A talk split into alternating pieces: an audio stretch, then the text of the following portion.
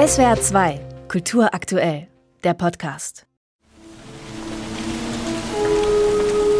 Der Regen. Gleichmäßig und andauernd prasselt er in diesem Film vom grauen Himmel. Er verwandelt den Boden in Matsch und die Kleidung in feuchtes, übel riechendes Tuch. Er setzt nasse Schlieren in die Gesichter der Menschen und verwischt wichtige Spuren. Er wird langsam unerträglich. Und weil der Film auch am Ufer eines Flusses spielt, der oft genug in Nebelschwaden getaucht ist, meint man die permanente Feuchte in der Luft und auf Menschen wie Dingen regelrecht körperlich zu spüren. Gerade in autoritär regierten Ländern wie China ist das Genre-Kino oft die perfekte Verpackung, um unter der Maske unschuldiger Unterhaltung verbotene Waren und Botschaften aus dem Land zu schmuggeln. Zugleich sind die Geschichten oft noch zeitversetzt.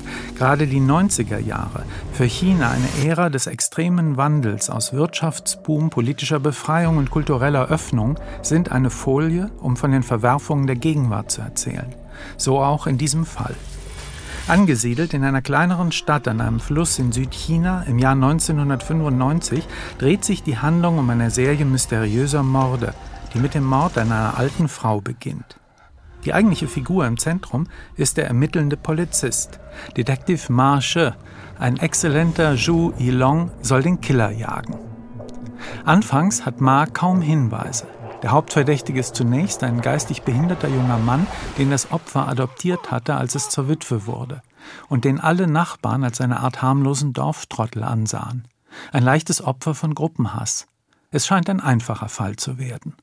Doch dann geschehen weitere Morde, und Marshes Fokus muss sich nicht nur einmal verlagern. Bei den Ermittlungen tauchen mit der Zeit immer neue Zeugen auf, die am ersten Tatort nahe des Flussufers waren, aber die Behörden nicht informiert hatten. Die meisten von ihnen haben ihre guten Gründe, sich von den Vertretern des Gesetzes fernzuhalten.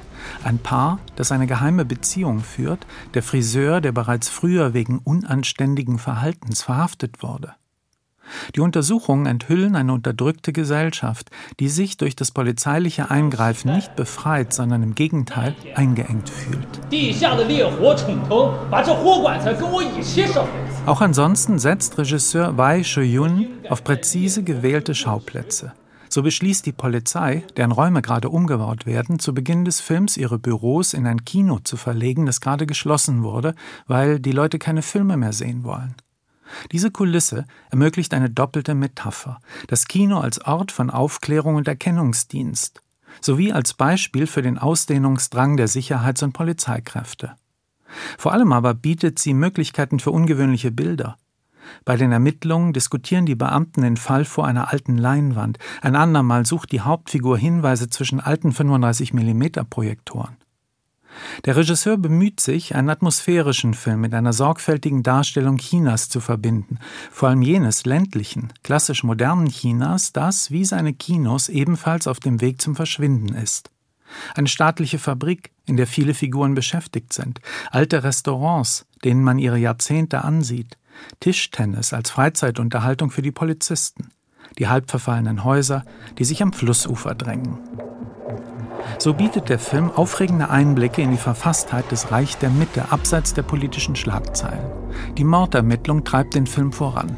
Der Clou des Ganzen liegt aber darin, dass die aus Perspektive des Ermittlers anfangs scheinbar klaren Fakten immer mehr zwischen seinen Händen zerrinnen. Ma wird von dem Bösen verschlungen, gegen das er vorgehen wollte. Alles scheint möglich, die Wahrheit aber scheint ungreifbar.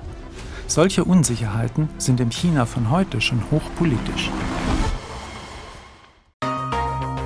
SWR 2 Kultur aktuell. Überall, wo es Podcasts gibt.